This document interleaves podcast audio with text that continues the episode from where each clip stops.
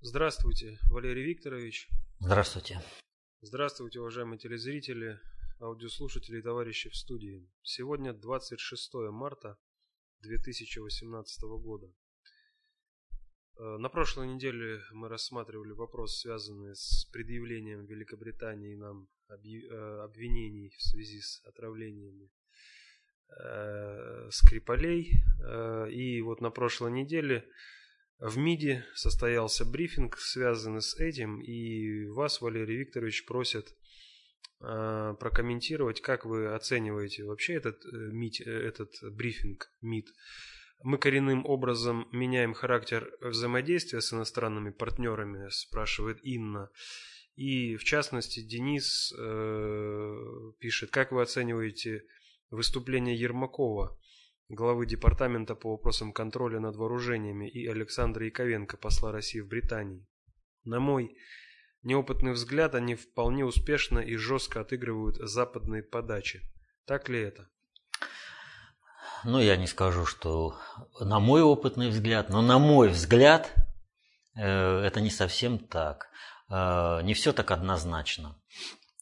Вот. Э, что касается э, самого этого брифинга э, и изменения взаимоотношений, ну так еще на прошлой неделе лучший министр иностранных дел мира Сергей Викторович Лавров прямым текстом заявил Великобритании, что эпоха колониализма закончена, и с Россией никто не смеет говорить подобным тоном. Но мы не собираемся действовать в рамках тех взаимоотношений, общественных взаимоотношений, которые были построены э, до нас.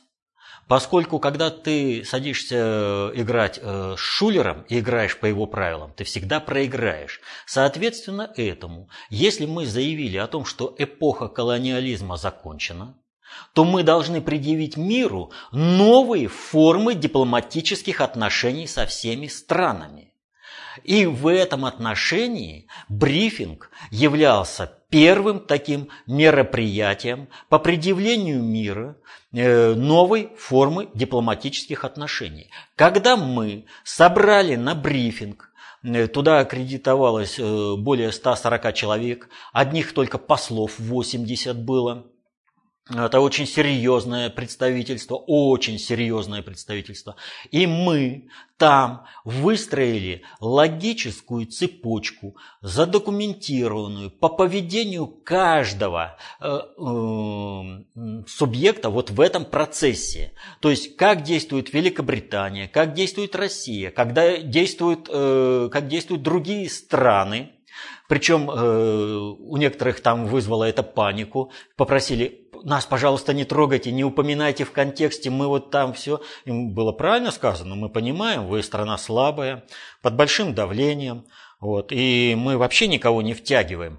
Все, что мы делаем, мы делаем в рамках новой дипломатии. И в рамках этой новой дипломатии мы всем предъявляем определенный нравственный стандарт, на основе доказательной базы. То есть то, что раньше было в умолчаниях, должно быть проявлено и что произошло на этом брифинге? Ведь э, посмотрите, каждый практически, кто вставал, он солидаризировался. Ну, Сербия, это понятно, она э, сразу же э, было заявлено. Вот посмотрите, а разве не, с нами не так же поступили? Нас просто-напросто обвинили голословно, разбомбили, уничтожили страну и э, сербы стали э, просто, ну, исчадием мада. А теперь делают то же самое с русскими. То есть абсолютно бездоказательно, на основе того, что э, объявил Запад, нужно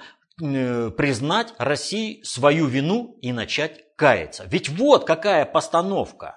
Ведь э, вся э, смысловая часть э, по делу отравления Скрипалей, она ведь э, не выдерживает никакого никакого такого вот анализа. Моментально, э, вот, ближайшее приближение, вот, э, про, простейшее приближение, она показывает, России не выгодно было травить этих скрипалей.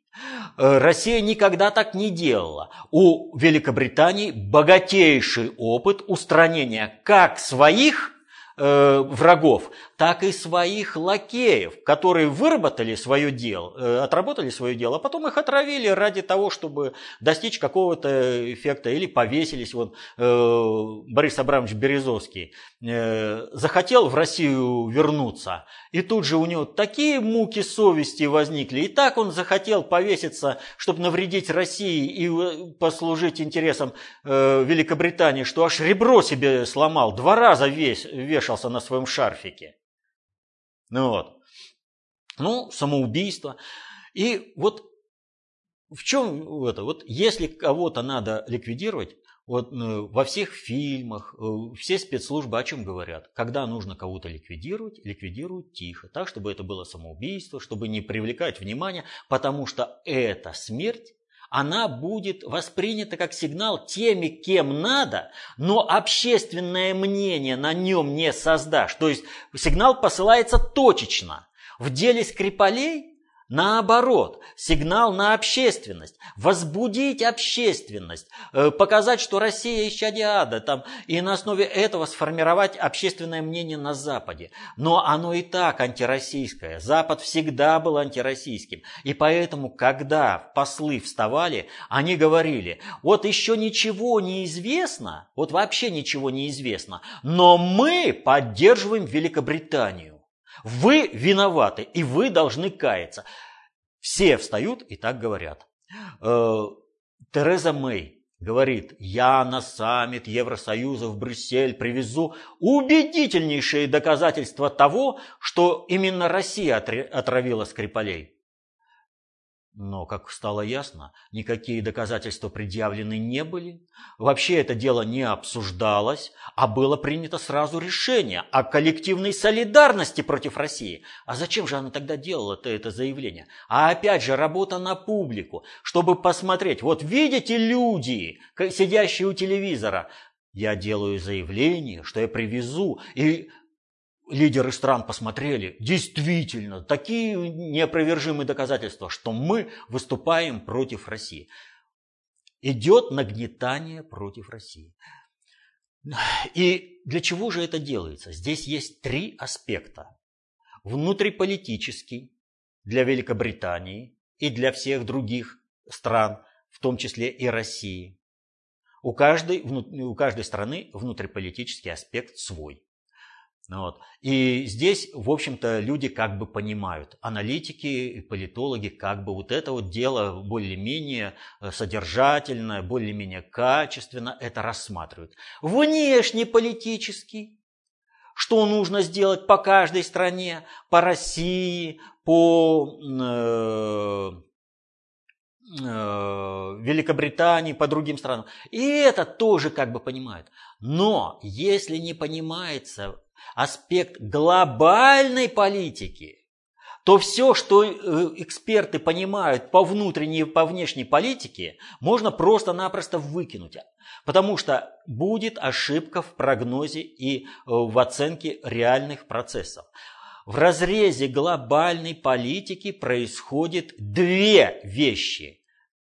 Первая вещь – использовать сегмент внешней политики э, страновой элиты Великобритании и страновой элиты США в разборках с Россией для того, чтобы ударить по России как можно больнее, чтобы Россия не смогла реализовать тот созидательный потенциал, который образовался э, в результате большой явки на президентские выборы и неоспоримой победы на этих выборах э, государя России, э, президентом России стал Владимир Владимирович Путин.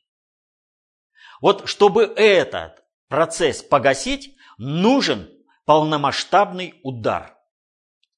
Но он нужен в рамках так называемой холодной войны, чтобы не допустить горячей войны. Это вот аспект, о котором я чуть-чуть попозже. Второй же аспект – это решить проблему Великобритании. Великобритания как центр концентрации управления должен быть ликвидирован. Все к этому идет, все это происходит.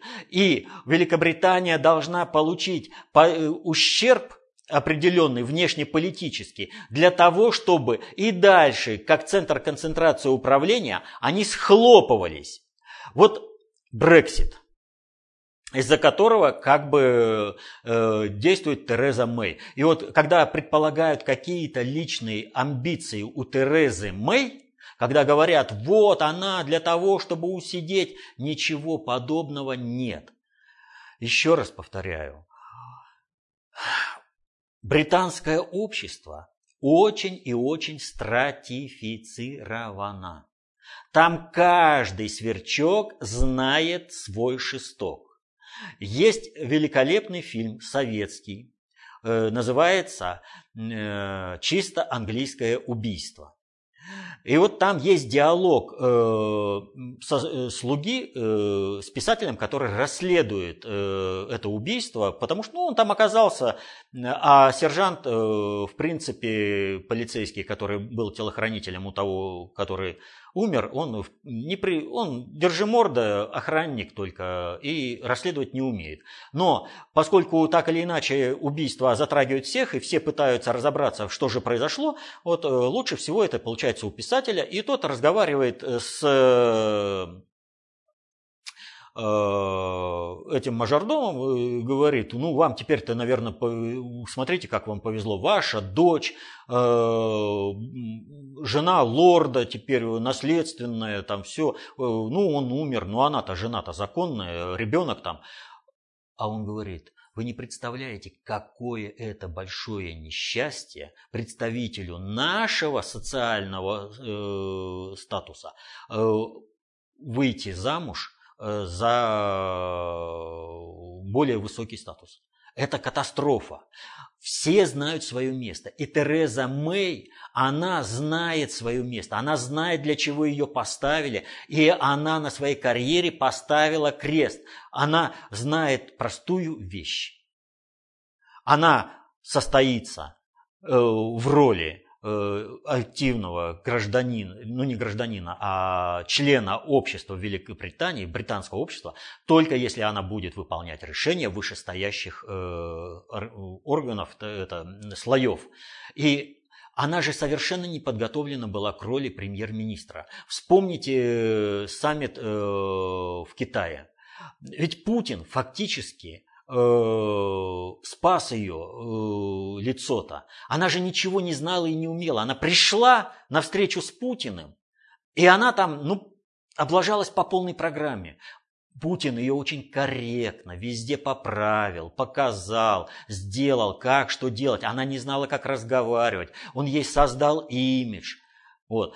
И не надо думать, что Тереза Мэй будет благодарна Путину за то, что он сохранил ее лицо. Нет, она пришла для того, чтобы рвать Россию, воевать против России. И ее личный э, имидж – это дело десятое. Как хозяин сказал, так и будут воспринимать, вне зависимости от того, э, какое, э, какое впечатление проведет на общественность ее поведение. Отсюда же и феномен Бориса Джонсона. Абсолютно. Им без разницы. Этих клоунов поставили, чтобы они знают, что они игроки. Что нужно взять вот этот негатив. А кто? Господин разве возьмет на себя весь этот негатив, который вот сейчас нужно в результате этого Брексита на себя стянуть? Ведь Брексит для Великобритании это катастрофа. Если Британия отрезается от э, э, Европы, то не на ком паразитировать, то британский фунт нельзя будет вот так вот э, распространять. Ведь Брексит, вернее, э, вообще вся объединенная Европа, она была создана под Великобританию, чтобы поддержать ее как центр концентрации управления. Поэтому все эти размышления, что там Британия кого-то сбрасывает, ну это, извините, вообще ни о чем. И все показывает-то, вы посмотрите, уже давно Британия могла всех сбросить и жить великолепно. А ведь э, смотрите, какие переговоры, какой спектакль все устраивает и все прочее. Поэтому вот Тереза Мэй, она не ценит, э, ну, для нее не является ценностью ее личная репутация. Для нее является ценностью то, что она выполнит поручение хозяина или не выполнит поручение хозяина. Так вот, э, все, все вот это вот, Брексит и все прочее, это частные объяснения. По отношению к России же все это имеет значение такое. Россия, мы против тебя все. Ты должна, вот как Тереза Мэй. Ей сказали быть, э, или там Борису Джонсону, клоуном. Тебе сказали, что ты виновна, Россия. Какие тебе еще доказательства нужны? Вы обязаны сказать, да, господин, мы виновны, и мы будем служить вашим интересам. Чего изволите? Чего изволите? И надо сказать, что Запад имеет право требовать вот этого от управления Россией. Она имеет полное право, потому что первый сигнал о том, что Россия вернулась к политике Козырева, у России не может быть национальных интересов, первый сигнал получен. Наши, так эти самые э, артисты из России на Олимпиаде под поднятие белого капитулянского флага спели гимн России. Они получили, а теперь идет накат. А обратного-то нет. Вот я на прошлом э, вопросе-ответе сказал, почему это у них не получилось. Э, элита России готова сдать все интересы России. Она готова служить американским и британским интересам на положении Терезы Мэй и все прочее. Э, да даже не на положении Терезы Мэй, им такое и не снилось. На гораздо худшем. Они готовы на брюхе ползти и все прочее. Он, как э, дочь э, Тинькова э, на выборах сказала, это что же это такое? Люди, да вы подумайте. Я в Британии живу, мне стыдно сказать, что я русская, потому что Британия недовольна политикой России, а политику России проводит Путин. Так вы Сделайте, чтобы Британия была довольна Россией. Не надо Путина избирать. Вы чего делаете-то? Вы зачем за Путина-то идете и голосуете? Надо же голосовать, как вам Британия сказала. Тогда, чтобы можно было хотя бы сказать, что я вон из этой рашки.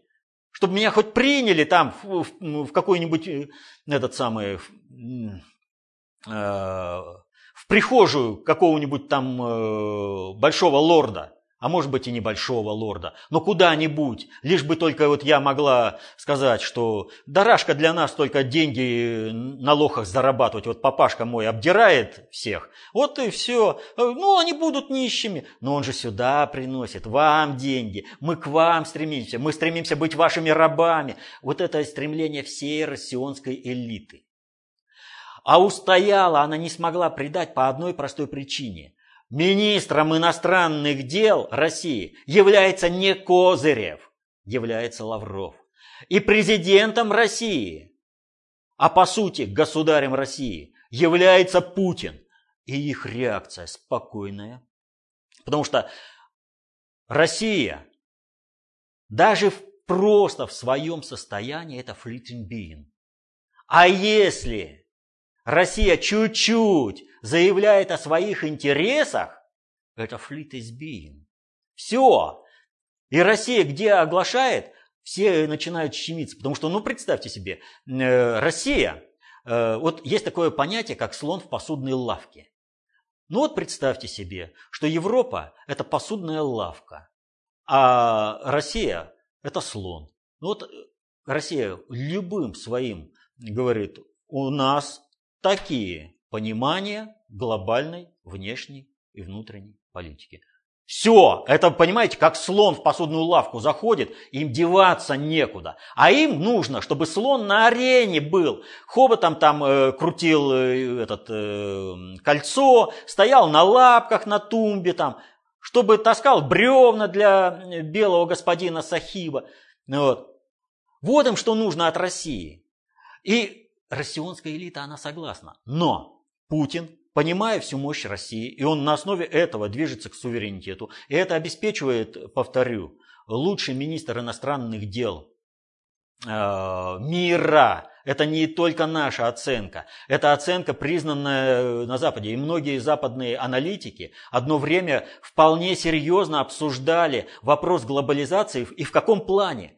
Э, они говорили, раз мир движется к глобализации, и все страны так или иначе будут глобальными, то почему лучший министр иностранных дел Лавров, он министр иностранных дел России. Нет, давайте примем такое соглашение, чтобы министр иностранных дел не мог быть длительное время министром какой-то другой страны, а чтобы он потом по ротации передавался другой стране. Вот в частности, нужно сейчас министра иностранных дел, госсекретаря э, Соединенным Штатам.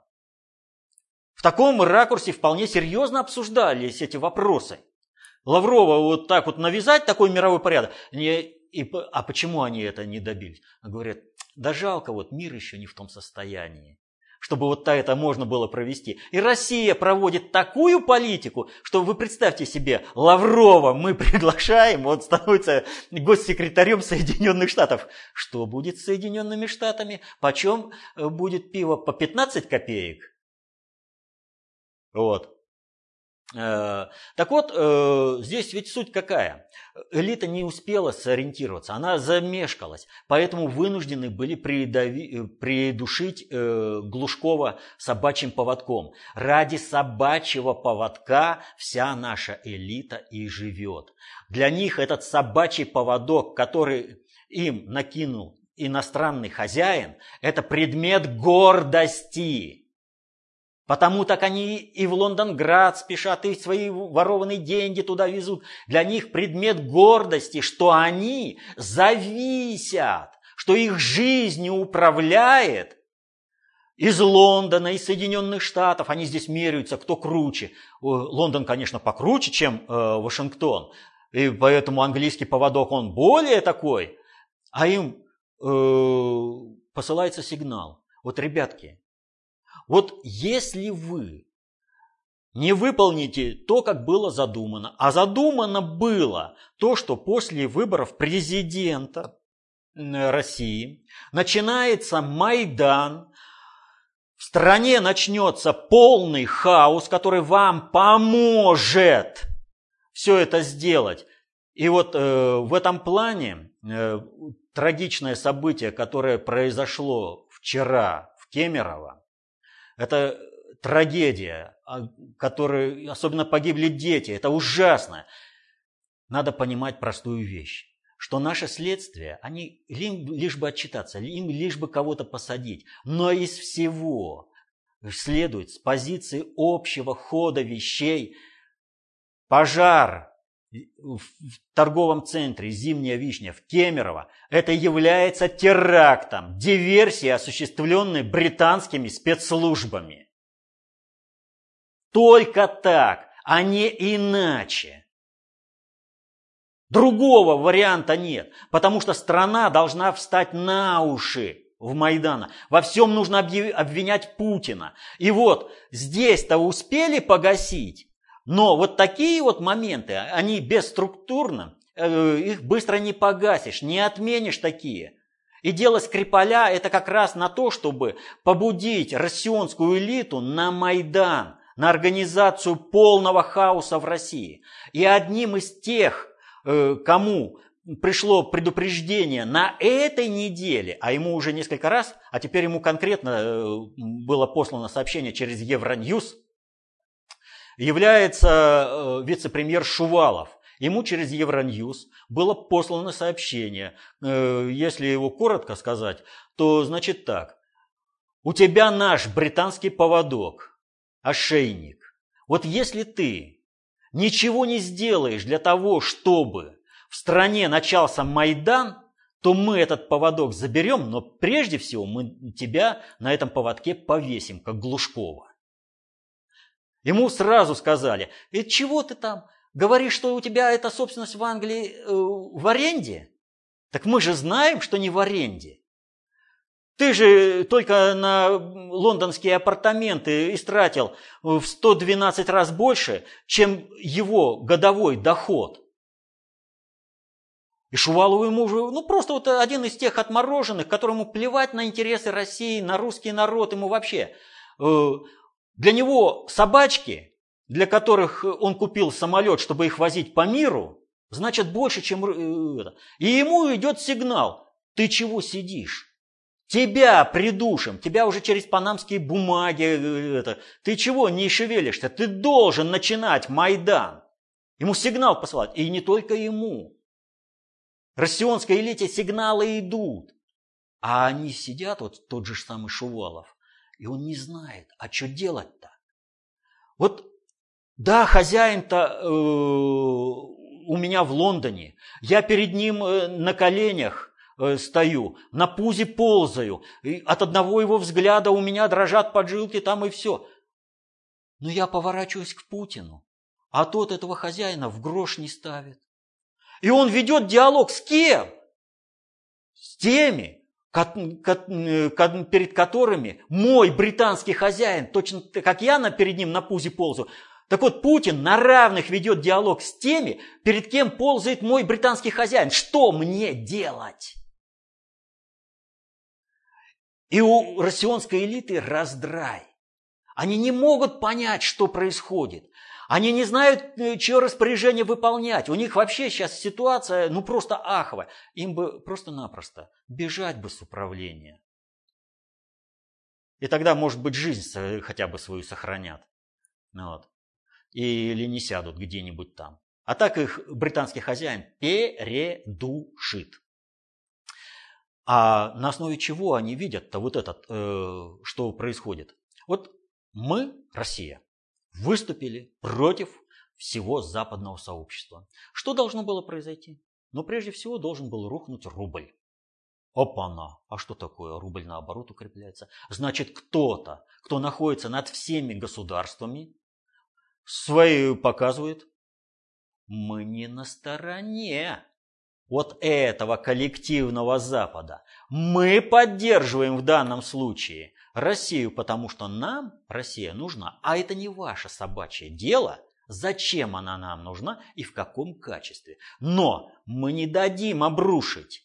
И Майдан в России нам сейчас не нужен. Нам не нужна гражданская война. Это полностью противоречит нашим планам. Ах, вы войну вообще планируете? Вы запланировали, вспоминаем опять заявление э, Лаврова о том, что Соединенные Штаты планируют войну э, против России руками европейцев. Бабах, в Германии взрываются склады.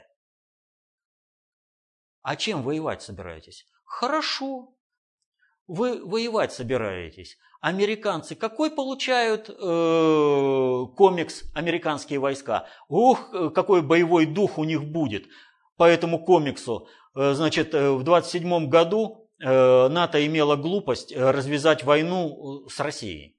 В результате этого русские, чье вооружение в разы превосходит э, западное, тут же оказываются на берегах Ла-Манша и точкой сбора, когда берут города, это э, европейские, у них оказываются американские консульства и посольства. То есть последнее, что они окружают, они берут это. И, бо... и воевать против русских бесполезно.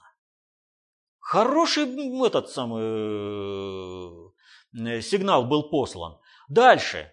Опять же, что никто не знал, что американские подводные лодки не могут всплывать э, во льдах. Все знают, но нужно было показать и носом ткнуть, что вы ничего не сделаете. Вот русские лодки всплывают, э, проламывая лед э, толщиной в 2,5 метра. А вы, вы одна, значит, с жутким дифферентом, который э, сделал лодку недееспособной, всплыла, а другая вообще застряла во льдах, толщина которой была всего лишь толщина льда э, 40 сантиметров. Британцы, как они отметили, они всплыли. Да, они нашли полынью, где э, не более 10 сантиметров этот лед. Они потом вышли лопатами, сгребли. Но потом была чуд... Вот вообще чудное видео Рейтерс распространила. Оказывается, у них эта полынья была обозначена по периметру специальными знаками, чтобы лодка не промахнулась и всплыла.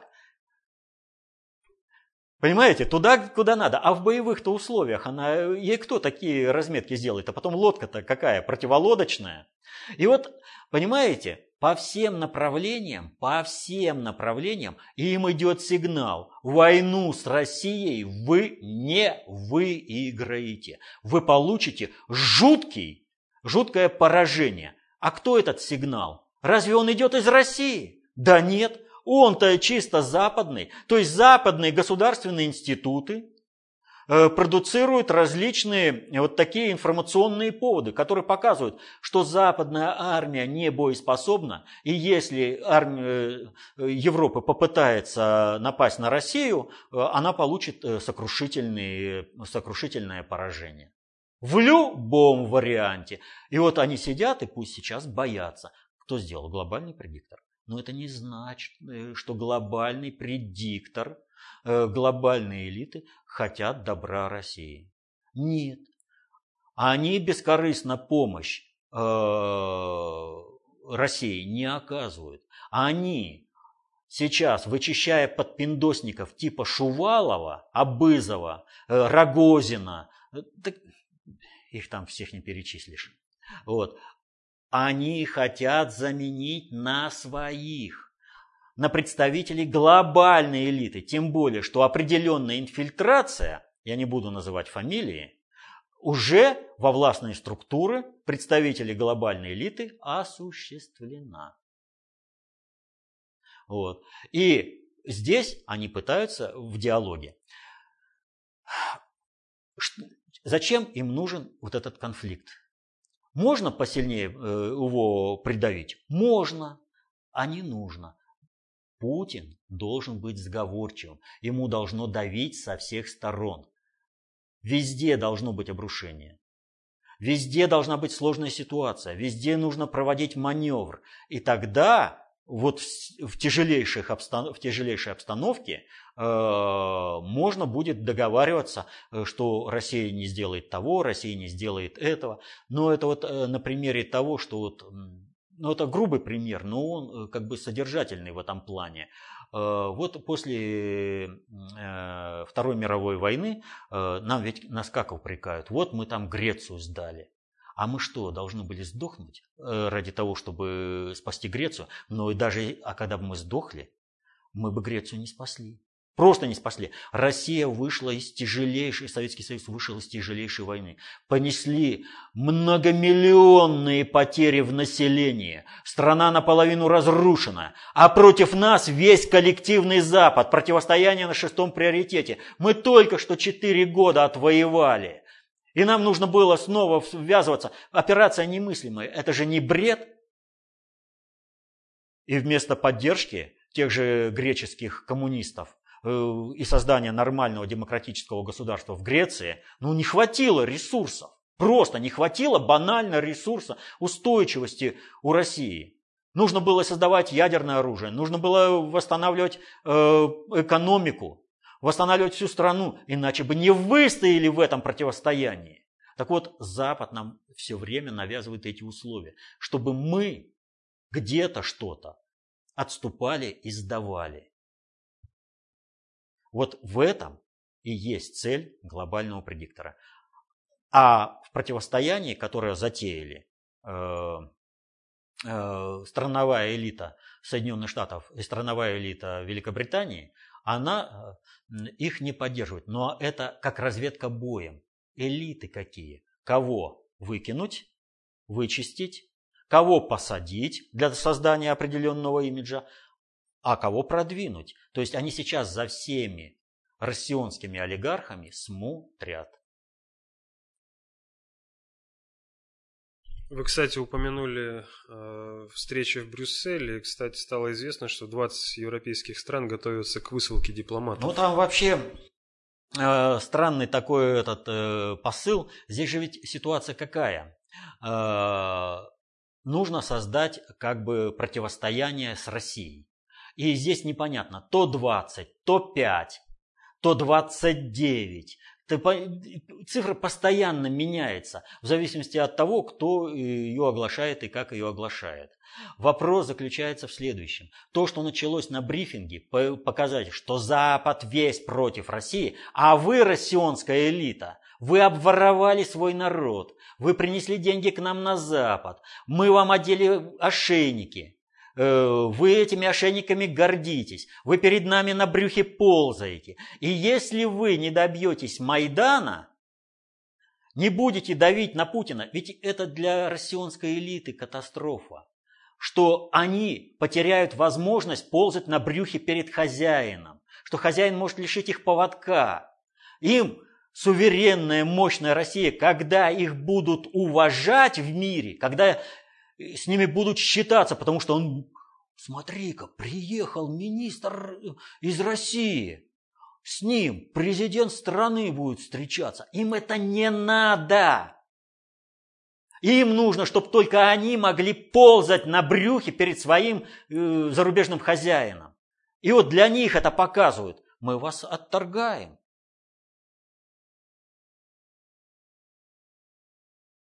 Кстати, э, Западу очень интересный был посыл. Во Франции, в Чехии были э, взрывы на химических предприятиях. То есть, ребятки, это вот посыл э, от глобального предиктора западным. Вы заигрались. Это элитам посыл. С вами воевать никто не будет. Мы вас сами придушим. А у нас россионская элита не соображает, вообще не понимает вот этого языка. Следующие два вопроса, э, так скажем, о, об отличии международной политики России от остальных стран. В частности, Василий Стулы пишет, российские СМИ уже неоднократно упоминали о захваченных сирийскими войсками складов и заводиков сирийских боевиков с отравляющими веществами. Почему российские власти не инициируют истерии, аналогичной СМИ Запада с расследованием спонсоров, поставщиков, компонентов, заказчиков и исполнителей этих проектов, э, связанных с отравляющими веществами? И, э, Можно я сначала на этот вопрос отвечу, а потом... А, ну, прежде всего, я только что говорил о том, что э, играть с Шулером по его правилам, это означает проиграть. То есть аналогично Западу мы не должны делать ничего. Мы всегда должны отвечать асимметрично. Брифинг. Мы показываем новую дипломатию. Мы строим новые международные отношения. Это наше отличие. Э, второе. Ничего нельзя делать в режиме истерии. Вот если кого-то заводит на истерику, Лучше отойти в сторону, постоять, и пока истерика не утихнет. В режиме истерии ничего не надо делать. Ну и э, что самое интересное, э, вот предположим, не истерию, а шумиху в прессе. Вот мы будем организовывать шумиху в прессе сразу возникает вопрос, в какой прессе? Вот смотрите, э, дело с отравлением Скрипалей. Ну кого интересует позиция России? Содержательные ответы. Все э, мультиплицируется, только обвинение России. То, что Лондон. Никакие доказательства не требуются. Все СМИ Запада работают в едином ключе, в антироссийском. Ну давайте устроим э, в наших СМИ шумиху. И кого она затронет? Где? Ну, нам же и покажут во всем мире. Это говорят, что в России устроили информационную кампанию. Вот видите, вас никто не поддерживает, вас э, факты э, ваши никто не дает. Что же нужно делать? Нужно делать то, что происходит. Оглашать факты накапливать их, создавать условия, когда Запад сам вынужден будет обращаться к этим фактам и оглашать. Мы, смотрите, как вот было, мы постоянно говорили о том, э, что ИГИЛ – это иррегулярная армия США, что ИГИЛ не просто э, поддерживаются Соединенными Штатами, что Соединенные Штаты осуществляют для них логистику, осуществляют подготовку боевиков, переброску и прочее. Говорили, мы никого не заставляли это делать. Результат. Западные средства массовой информации в связи с их внутренними потребностями, с их внутренними интересами вынуждены теперь оглашать то же самое. То есть фактически э, от этого-то они и бесятся. От этого они на Russia и злятся, что методично, без всякой пропаганды, э, подача фактологической информации, которая э, может быть вписана в разные интересы. То есть нет, ребятки, ваши же эксперты работают, ваши журналисты. Просто мы говорим, вот эти факты не будем замалчивать, как это делают средства массовой информации Запада. Мы их огласим. А жизнь заставляет средства западной информации так или иначе обращаться к этим материалам. И они злятся, что вот не было бы Russia Today, никто бы не говорил, то и тогда бы мы молчали. Поэтому не надо ничего делать аналогично тому, что делает Запад. Мы должны проводить свою политику, и информационную, и дипломатическую. Мы должны выстраивать свои механизмы. И посмотрите, они же работают. Ну уже теперь-то можно об этом говорить. Вот когда Rush Today только начала, а, да что, да там пропагандистский орган, да там все прочее. И Запад сейчас орет о том, что это пропагандистский орган. Пытаются запретить. А почему? А потому что подача информации идет э, объективная по сравнению с западной. И в результате этого Запад вынужден браться за эту же информацию, а это оказывается в интересах России. И они не могут ухватить, как же так Rush Today делает. Почему э, Сергей Викторович лучший министр э, иностранных дел? Да потому что он действует совершенно по-другому. Его дипломатия русская. И вот, когда мы сейчас вот говорили про предыдущий вопрос, ответ, вот остался, э, да там много каких аспектов не, рассмотр, не рассмотрено, и я не смогу при всем моем желании рассмотреть все аспекты, почему и требуется, чтобы каждый человек стал аналитиком сам для себя, чтобы той информации, которая ему поступает, он сам для себя э, делал вот эти анализы, и никакой Пякин э, ему не нужен был. Вот. А если и нужен, то только как э, в плане сбора более полной информации по какому-нибудь процессу или объекту. Так вот, о чем идет речь? Смотрите, какая ситуация. Э, одновременно с истерикой по делу Скрипалей, по отравлению Скрипалей, там вообще все это уже разобрано на 10 рядов, мы не будем этого касаться. У нас в России поднялась шумиха.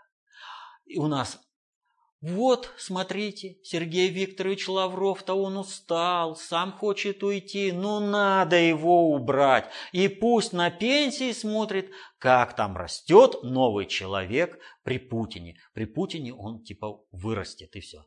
А вот премьер-министром бы надо бы Шувалова. Ух, какой он такой секой умный! Двух слов связать не может, как Кличко. Как откроет рот, э, так у него э, по управлению что начнет говорить, так у него везде ветер, потому что деревья качают э, своими ветками. Э, такой бред несет, ну это просто невообразимый. Человек, которому вообще на Россию наплевать, он это доказал. Работая государственным чиновником, миллиардером стал. Это как?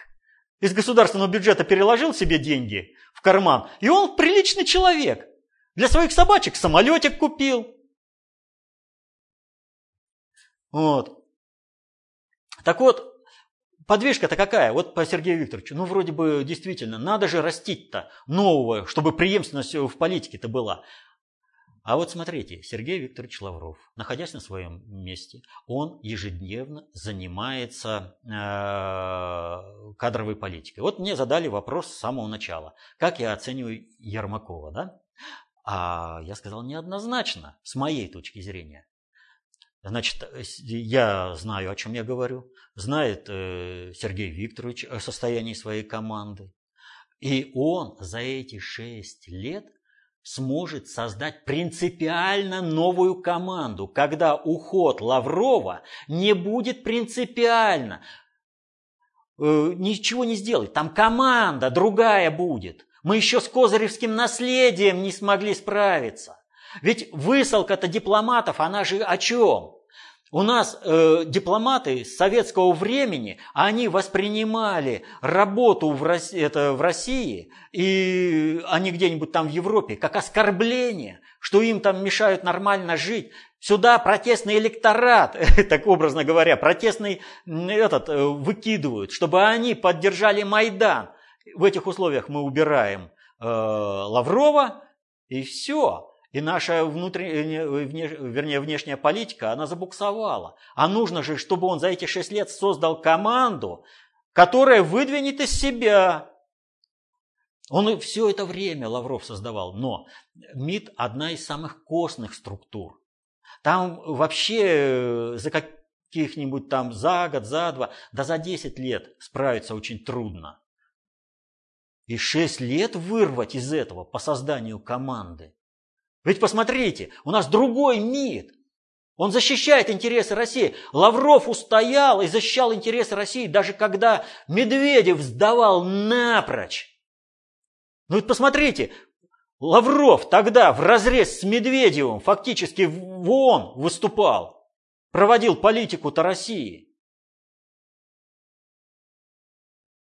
Ведь война полномасштабная могла уже тогда начаться, когда Ливию разгромили.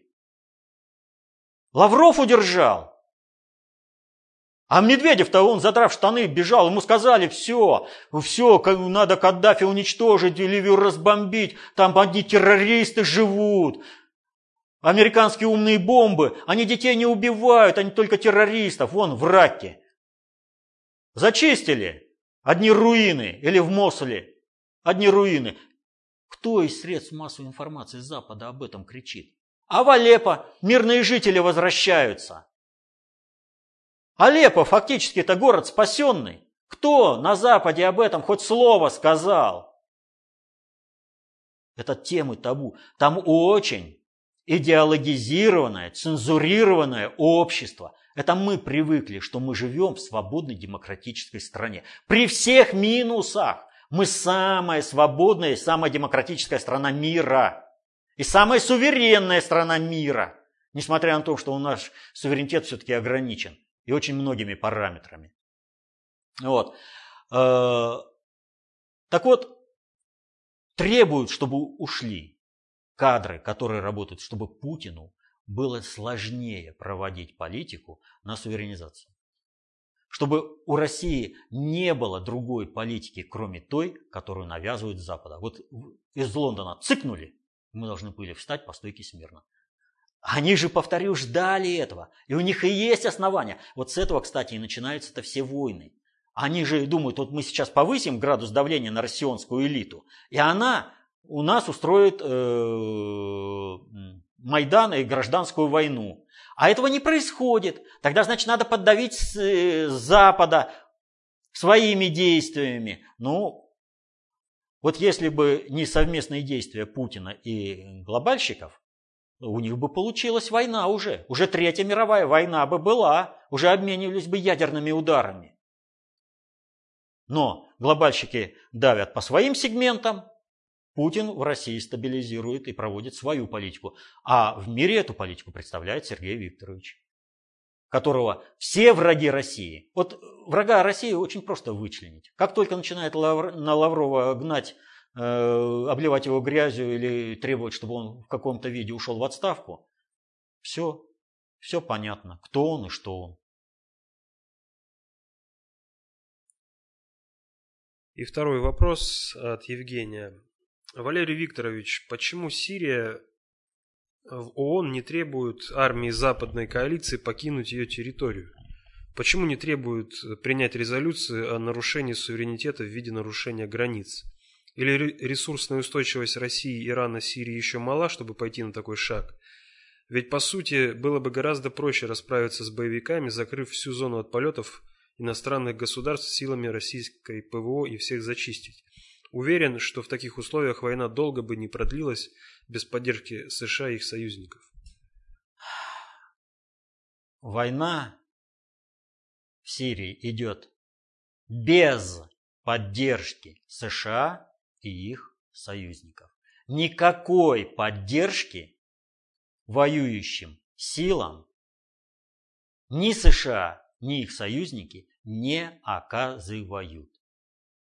И по одной простой причине.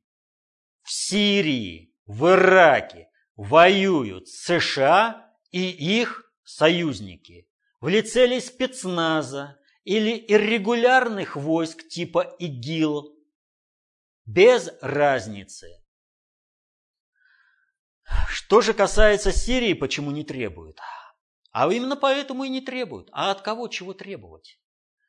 Вот пока был Советский Союз и действовали международные институты, э, был баланс двух систем, можно было что-то позиционировать, что-то требовать, где-то говорить э, о несправедливости. Как только Советский Союз рухнул, а россионская элита э, выстроилась в ряд служить своему заокеанскому хозяину и с гордостью носить британский поводок и ползать на брюхе перед своим хозяином. Помните Козыревская? У России нет своих государственных интересов. Скажите, пожалуйста, какие должны быть у нас интересы? Мир был переделен очень жестко. И уже когда просто-напросто демонизировали и без всякой санкции силы НАТО разгромили суверенное государство Югославию, расчленили ее на несколько сувенирных государств. Это был переход того, что в мире воцарилось право сильного. И это право сильного в той или иной мере легитимизируется Э, различными международными институтами. Одним из таких международных институтов является ООН. И вот сейчас э, Трамп назначил э, Джона Болтона э, своим помощником. Но этот человек э, супер ястреб, да? А он был э, в середине десятых годов, 2005-2006, по-моему, представителем э, Соединенных Штатов в ООН.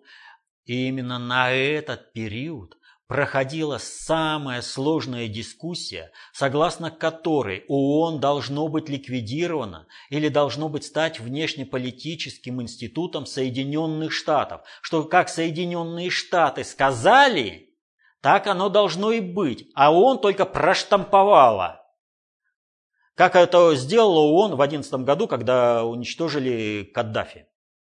Так вот, потребовалась гигантская работа России, мощное противостояние со всеми странами Запада, чтобы сохранить ООН как надгосударственный международный регулирующий институт, повысить его авторитет до того уровня, что площадка в ООН снова стала очень серьезной э, площадкой для дискуссий и внешнеполитической полемики между странами.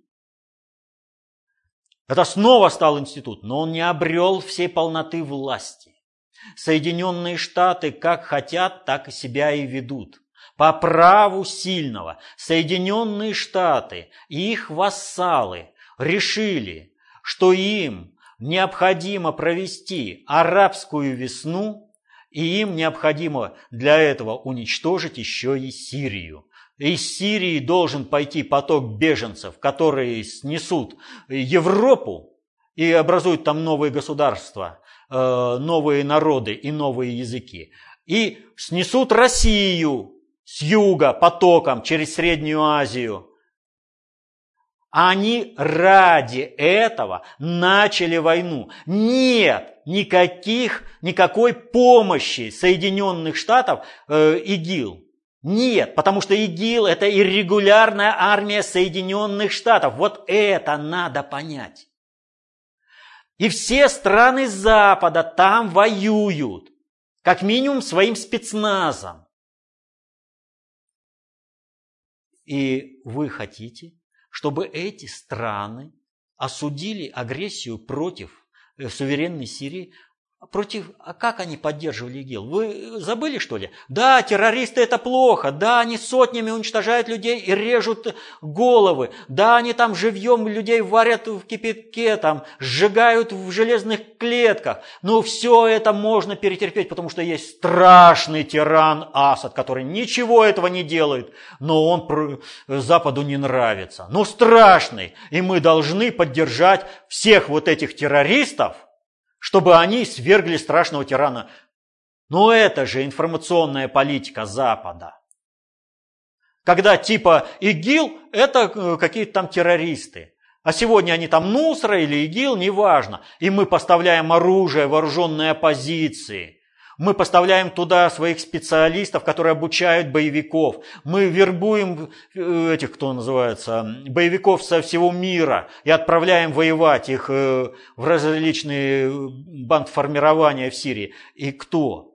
Они будут сами себя осуждать и скажут, нет-нет, мы не будем делать, это не в наших интересах. Да? Они сами себя будут обсуждать, они сами себе будут по рукам бить.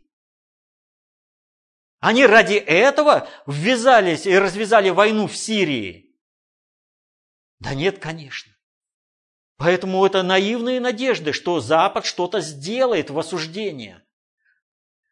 Запад нужно принуждать к миру в той или иной степени. И то, как это делается в Сирии, через диалог с глобальным предиктором, как это делается правительством Сирии, как это делается э, государем, как делается нашими ВКС и силами специальных операций и другими, кто там присутствует на земле. Вот это, как показывает практика, самый оптимальный вариант действий, самый эффективный. Он создает другие правила международных отношений, которые и Запад заставят считаться с любой страной, какой бы маленькой она ни была. Но будут понимать русский принцип – не подавлять культурную идентичность ни одного народа. Но к этому Запад надо принудить. Запад, он устраивает везде плавильный котел. Где индейцы Америки? Да и много по-другому. Вот. Поэтому вот то, как говорится, никто не даст нам избавления. Поэтому вот что Россия сделает, что сможет добиться, то и будет. У России, вообще у мира есть только один э, защитник. Это Россия. Будет Россия, будет мир на Земле. Будет существовать цивилизация на планете Земля. Не будет России, ничего не будет. Но перспективы существования России у глобальщиков и у нас разные. Мы говорим о вечной России, а они говорят о другом.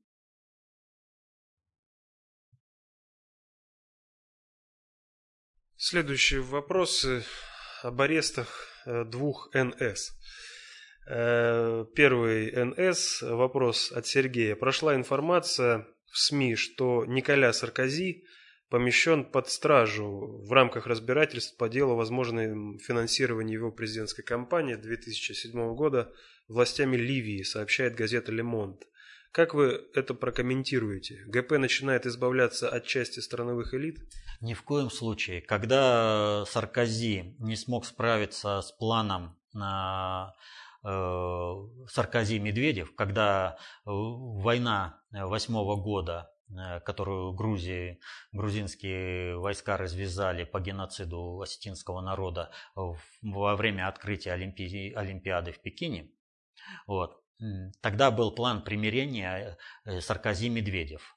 И Саркози в Пекине умолял Путина, он плакал прилюдно, упрашивая Путина не отвечать хотя бы еще сутки на агрессию Э, Грузии. То есть э, с Медведевым договорились, и он э, свою роль это. Что для Медведева Россия значит? Да ничего. Кстати, сразу скажу, а то потом это, чтобы не было. Медведева, вот пока вот на ближайшую перспективу другого премьер-министра, кроме Медведева, я не вижу. При том, что я еще, как видите, ни разу слова доброго не сказал про его отношение к России. Вот. Медведев, он согласился, он интересы России сразу сдал и все прочее, а Путин нет. Именно благодаря решению Путина и была ответка и принуждение Грузии к миру. Вот. В результате действий Путина не удался план завода войск НАТО на Кавказ. То есть в Осетии, не только в Южной, но и в Северной должны, и в Абхазии должны были уже стоять войска НАТО. Это был план Медведева-Саркози. А Медведев сдал весь Кавказ под оккупацию НАТО. Только благодаря Путину это не состоялось. Путин тогда был премьером, напомню, и, но его государственная воля, его управление, его э, концептуальная властность не позволили врагам России реализовать этот план Медведева-Саркози. И тогда э, сразу стал вопрос по Саркози. Ты будешь наказан. Получение какого-то э, иностранного финансирования для проведения своей предвыборной кампании на Западе не является нечто таким экстраординарным. Это обычная практика, но если ты, и все будет шито-крыто, если ты выполняешь э, э правила глобального предиктора который тебя ведет. То есть страновые элиты, они могут там попытаться поднять шумиху, но на горло всем СМИ наступят, э, всем э, генеральным прокуратурам ГП э, укажут и человека не тронут. И поэтому дело в том, что когда Саркози получал это финансирование, вот. Э, он э, в расчете то, что ну, надо было победить, я побеждаю и все. А суть заключается в следующем. Ими же водят как марионетками, э, фигурками. Так, сейчас ты получил, значит, ты заинтересован в том, чтобы ликвидировать Каддафи. Ты будешь делать этот план. И страновая элита Соединенных Штатов, которая знала об этом финансировании, и, а, соответственно, поскольку государственные страновые институты э, страновых элит э, осуществляют все, знали и глобальщики. Вот. Но они позволили этому делу реализоваться, но поскольку Саркози стал не справляться с этим, Саркози отстранили от управления, и тогда уже было сказано о том, что ему теперь будут устраивать ужас без конца. И его начали крутить, без конца, крутить, крутить. И вот обратите внимание, есть определенная цикличность. Как только надо, про дело Саркози и его финансирование со стороны Каддафи всплывает, решена задача, утихает. Какая задачу, какую задачу решают сейчас? Задачу во взаимоотношениях с, э, со страновой элитой, которой у нас нет, с россионской элитой России. То есть, смотрите, какая ситуация. Страновая элита Соединенных Штатов давит на страновую элиту Европы, чтобы вот эта мощная атака по Скрипалям продолжалась, и она привела к войне против России. Майдан внутри России, внешняя война со стороны России. Дезактивация. О чем я говорил? Глобальный предиктор имеет механизмы показать, что и как. Показали, я некоторые уже назвал, еще раз говорю, механизмов много, и Николя Саркози это один из них. Его тут же взяли на крючок, у них всегда есть какой крючок, и показали всем сразу по мере посвящения и интересам. Всем э, разным элитам разное показали. Первое, что они показали, они показали, либо вы слушаетесь нас, а не американцев. И тогда, вот на примере Саркози, будет с вами хорошо. Вы же знаете, что вы все заляпанные. У вас у всех есть э, подюжинные скелетов в шкафу. Мы любой вытащим, в любой момент вытащим. А второй, чтобы, не дай бог, не договорились с Россией, потому что Саркози для всех наказывается за то, что он не выполнил, не смог добиться от Путина, от Путина э, э, реализации плана Медведев-Саркози по выводу войск НАТО на Кавказ.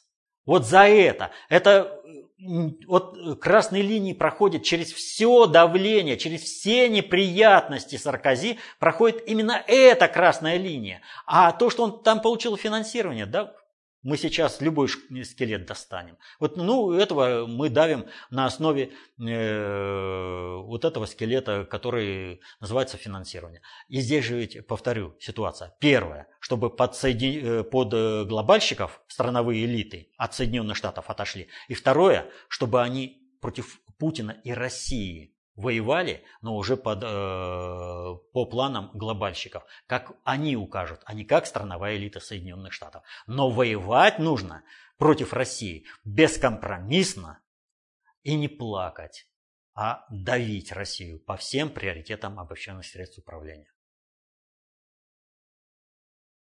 Ну и теперь э, об аресте э, следующего НС.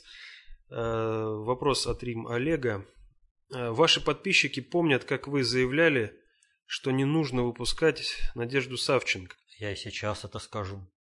Прошло время, и мы видим цирк на Украине по поводу снятия неприкосновенности и ареста символа Майдана Савченко по абсурдным, на первый взгляд, обвинениям. На брифинге она заявила, что является агентом спецслужб и проводила глубокие разработки, в кавычках. Что происходит? Вот я и сейчас скажу что выпускать Савченко не нужно было, потому что если бы Савченко сидела в российской тюрьме, отбывала бы наказание, это был бы такой мощный сигнал всем э, майданутым на Украине, что многие вещи, которые сейчас произошли на Украине, многие смерти, которые состоялись, разрушения, горе, лишения, которые испытывает Украина, не состоялись бы. Они боялись бы о том, что Э, произошло с Савченко, последует и за ними.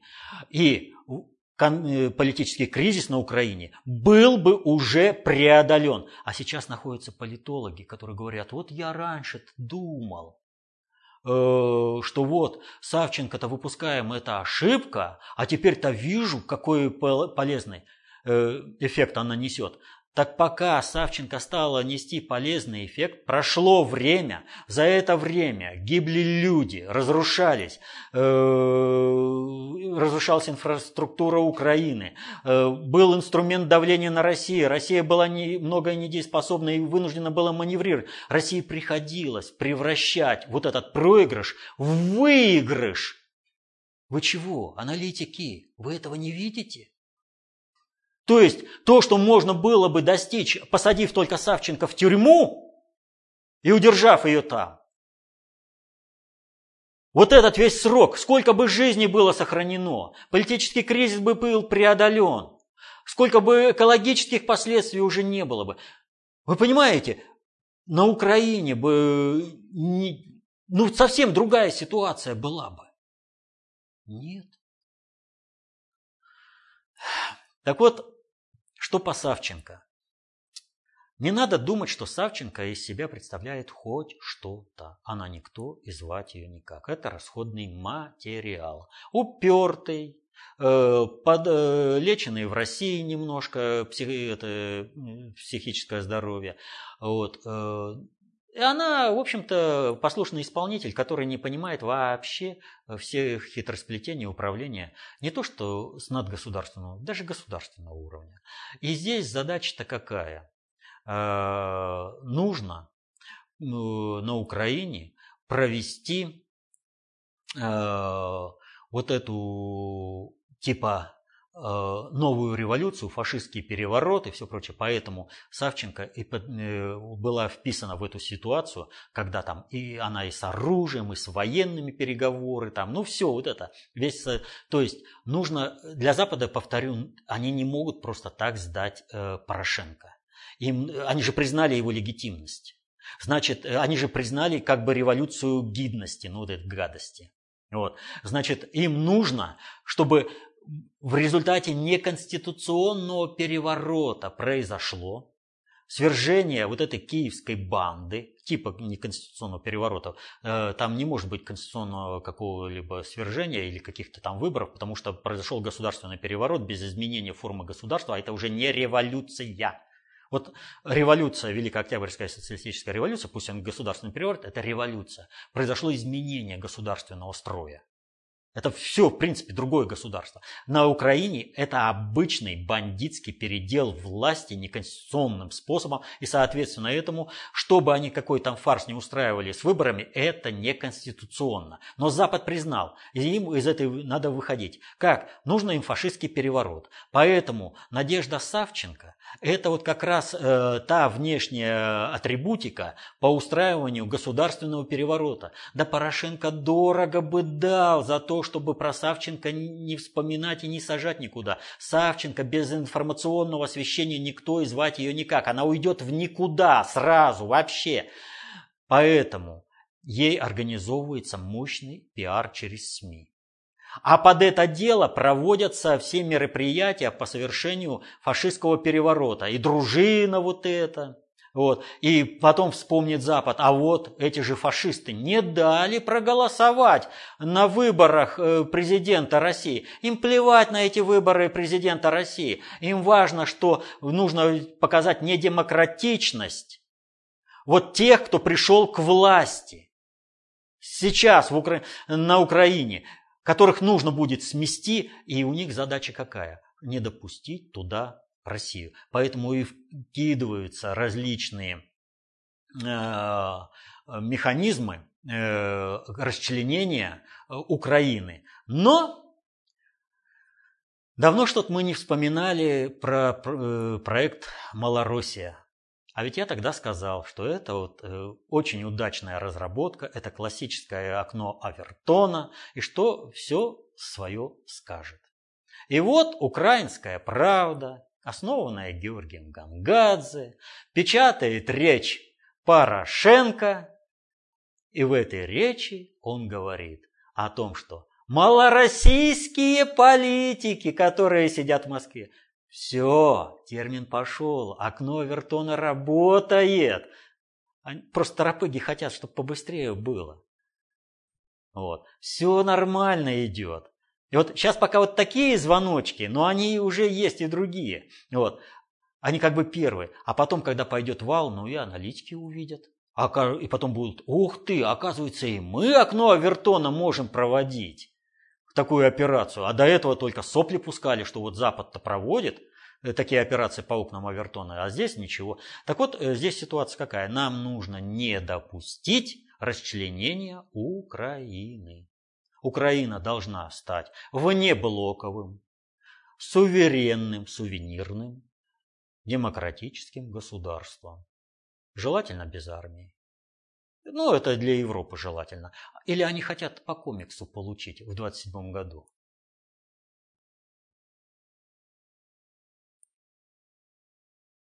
Ну и последний блок э, вопросов, связанных э, с Грудининым.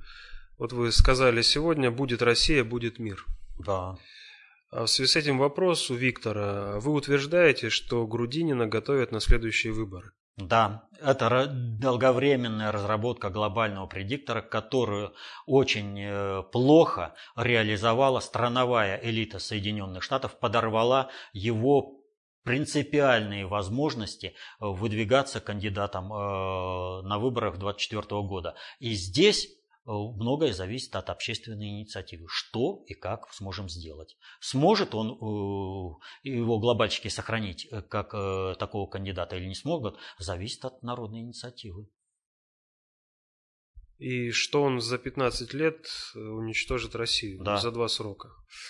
Сейчас ГП помогает Путину, чтобы не сгореть в Третьей мировой войне. Да. А что, через эти, вот эти 15 лет они перелетят на другую планету? Или не будет Нет. такой угрозы, и Россия не нужна будет?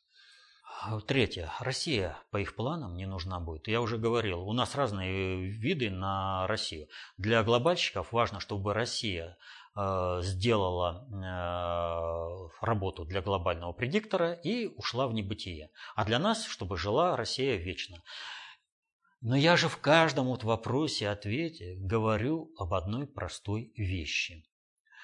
Глобальный предиктор, планируя перенос центра концентрации управления из Европы и Великобритании США, запланировал два э, центра концентрации управления – это Китай и Иран.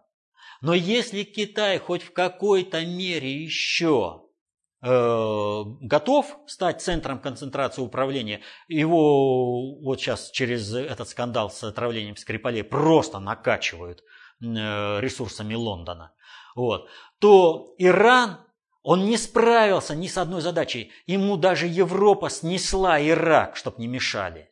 Но Иран не смог решить задачу выдавливания ИГИЛ в Европу и в Россию.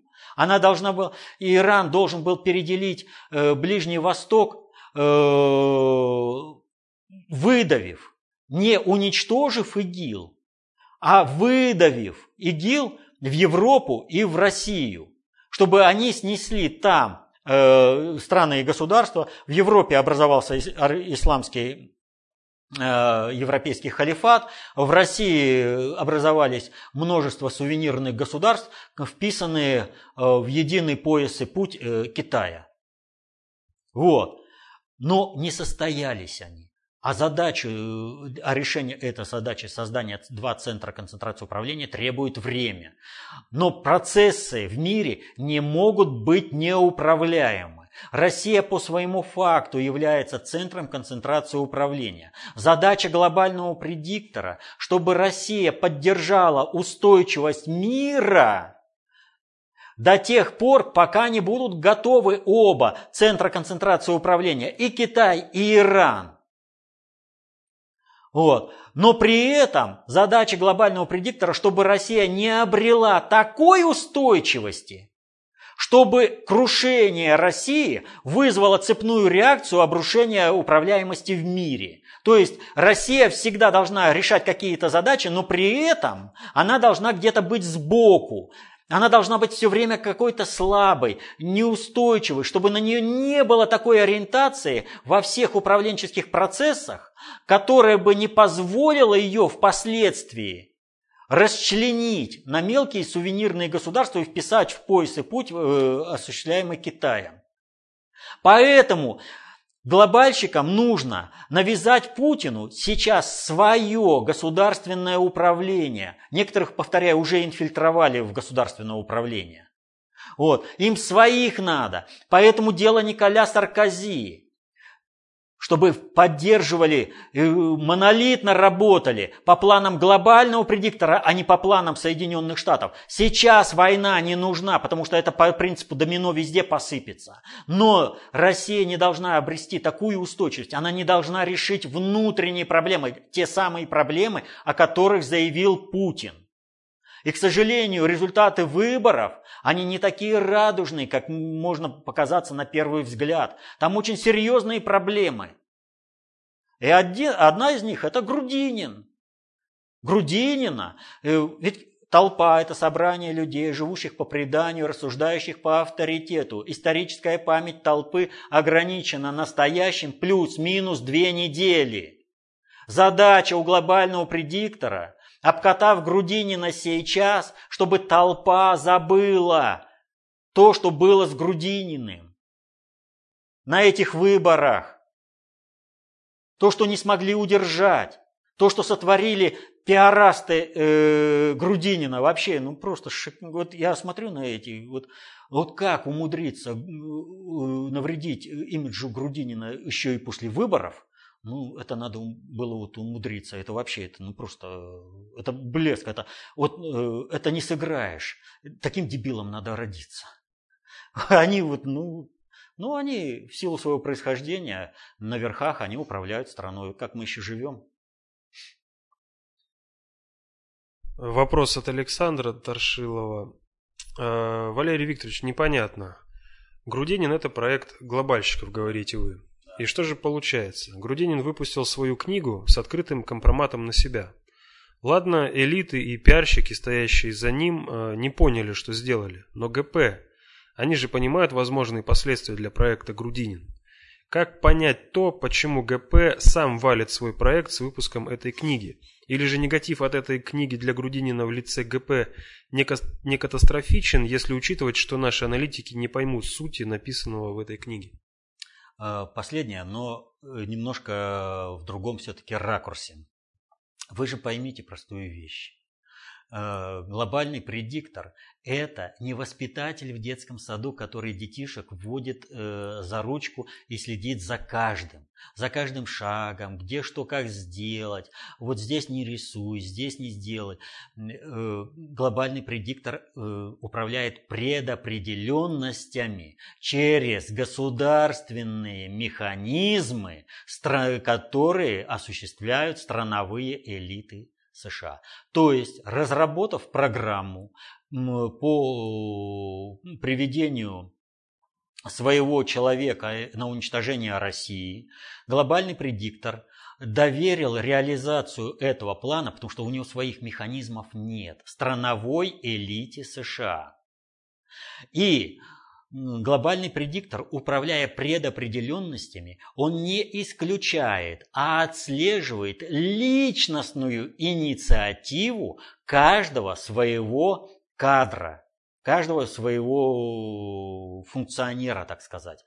И поэтому для глобального предиктора это не цензор, который э, прочитает книгу перед выпуском. Это, это механизм, который отследит резонанс выпущенной книги, чтобы ее скорректировать. И задача глобального предиктора о том, чтобы эту книгу забыли и все аналитики ее не рассматривали.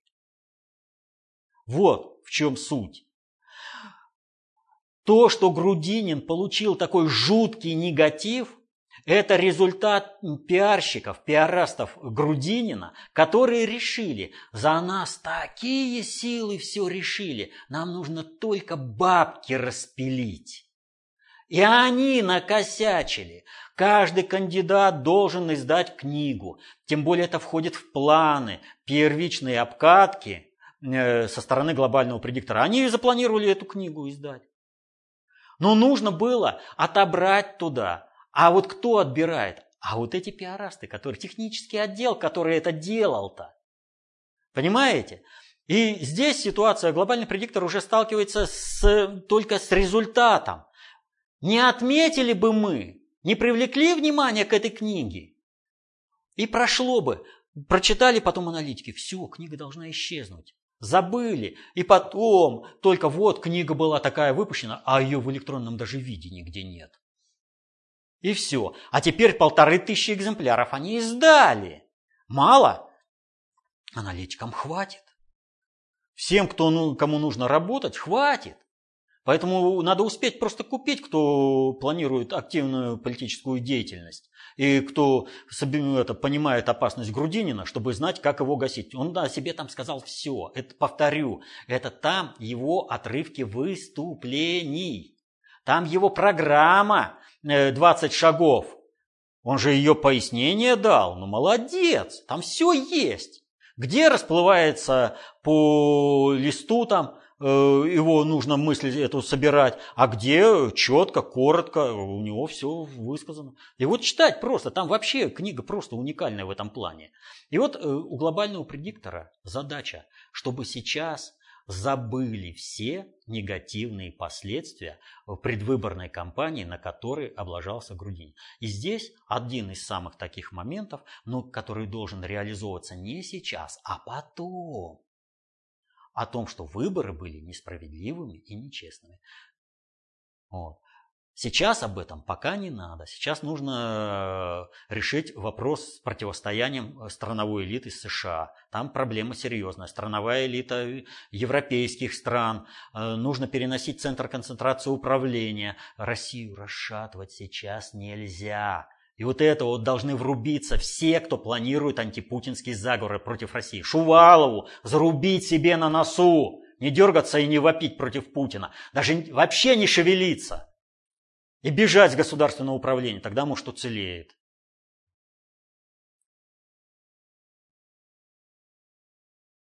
Ну и последний вопрос, э, перефразируя, опять же, известную фразу одной известной комедии.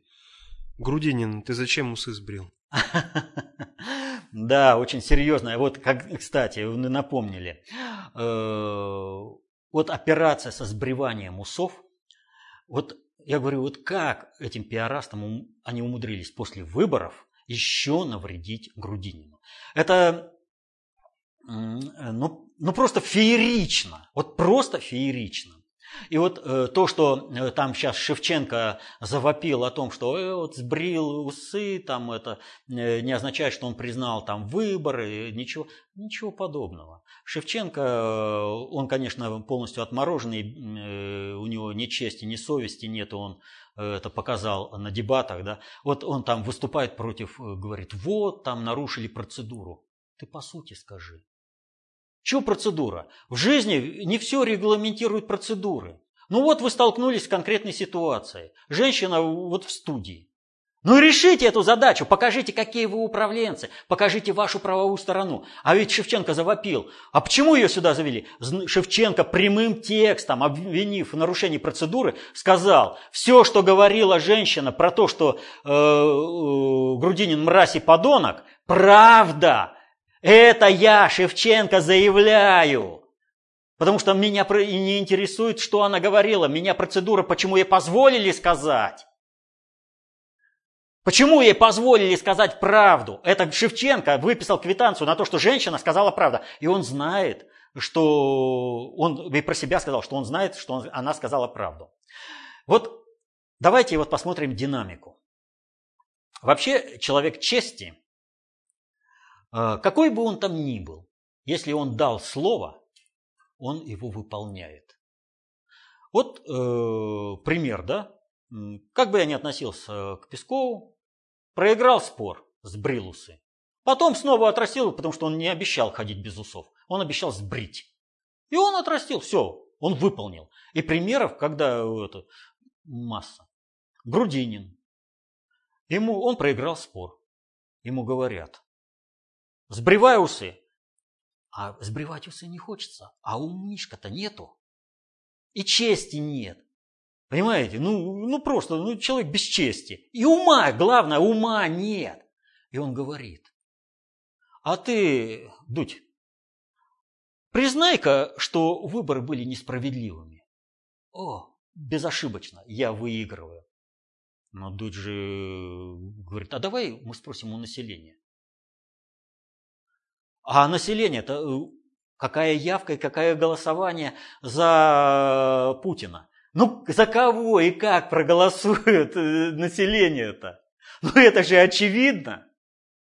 Ты вот ума-то у тебя это, ты же что, не понимаешь, что Дудь не будет подставляться? Он скажет, «Э, мое мнение выражает те люди, которые являются моей аудиторией. Она э, не только меня поддерживает, это не мое, как бы личный на тебя накат. Это вот люди тебе говорят, выполняй свое обещание. И он говорит, пусть э, ты скажи, что выборы были справедливы. А он, а Дудь переадресовывает к людям. Скажите, были выборы справедливыми или нет? Но ума не хватило у, у Грудинина не делать такое заявление. Потом, видимо, ему говорят, ты это, скажи, что это, то называется, сбреешь усы, что сбрил. Ну, потому что ты понимаешь, что и какой эффект. Ты против народа пойдешь, ты против. Все считают, что они справедливы, а ты говоришь, э, что несправедливы. Ты же Майдану квитанцию не сможешь выписать. А мы же на Майдан занаряжены. Нам же надо теперь орать будет по Путину, что э, этот, Э, Майдан должен состояться, что выборы несправедливые. И он, э, значит, э, сбривает усы, говорит, все, я сбриваю усы. Дальше пиарщики, они успокоиться не могут. Даже Зюганов подключился. Я ему говорил, не сбривай усы. Какую информацию они вбросили? Они вбросили информацию, что на самом деле Грудинин усы не сбрил. То есть он еще и слова не держит, он обманывает. Они поддерживают. Вынуждены, и мы опять посоветовали, ну ты чего делаешь-то? Тебе хочется с усами ходить. Ты понимаешь, что ты себе будущее рушишь. А он не понимает этого. Он сбривает усы, и все бы было нормально. Если бы не, послыш... не посыпались заявления, в том числе от Шевченко, а это ничего не доказывает. Доказывает! Вот по... если бы Грудинин сбрил усы без всяких условий, он бы мог сказать, выборы были несправедливыми. Я не признаю этих, но я человек чести. Я сбриваю усы, я выкладываю там ролик, как я сбриваю усы, потому что я человек чести он бы, тогда бы вы имели право, все эти пиарасты и Шевченко в том числе, говорить о том, что выборы были несправедливые. Теперь, когда Дудь обратился и сказал, люди, давайте проголосуем, а эти тут же испугались и начали то ли сбривать усы, то ли не сбривать, а в конце концов, когда резонанс достиг определенного качества, и они вынуждены были выложить ролик, как Грудинин сбривает усы, вот, Потом орать о том, что выборы были бесчестными, несправедливыми, бесполезно. Вы сами получили квитанцию, и вы сами расписались в том, что э, сбрили бы усы, не сбрили бы усы, уже никакой роли нет. Вот когда ума не хватило у Грудинина первоначально сделать заявление, вот, все, теперь никто не смеет даже слова ввякнуть вот из проигравших, из грудининских, о том, что выборы были несправедливыми. Потому что Грудинин потребовал доказательства, что выборы справедливы, чтобы народ сказал. Дудь ему это организовал. И он сбрил усы, он признал правоту народа. Потому, потому что дальше не попрешь. Ну, ну, вот понимаете, я вот когда смотрю на Грудинина, настолько примитивный, тупой, ограниченный, э, лживый. И как за него еще что-то агитируют. И вот этого индивида нам навязывают в будущие президенты. Так вот, когда понимаешь вот эти все качества кандидата, понимаешь, что он Россию уничтожит на раз. Он ее просто вот все выпустит э, в, ну, это, в распыл. Поэтому-то глобальному предиктору и нужно сохранение Грудинина. А весь негатив, который получили, это получили в результате действий страновой элиты США и подпиндосников наших местных, которые решили, что работать не надо, умным быть не надо, агитацию ничего не надо по-умному строить. Главное же, вот нам же сказали из-за рубежа, Грудинин будет. Их ничему не научила э, проигрыш Клинтон. Из каждого утюга неслось, что Клинтон выиграет. Их ничему это не научило.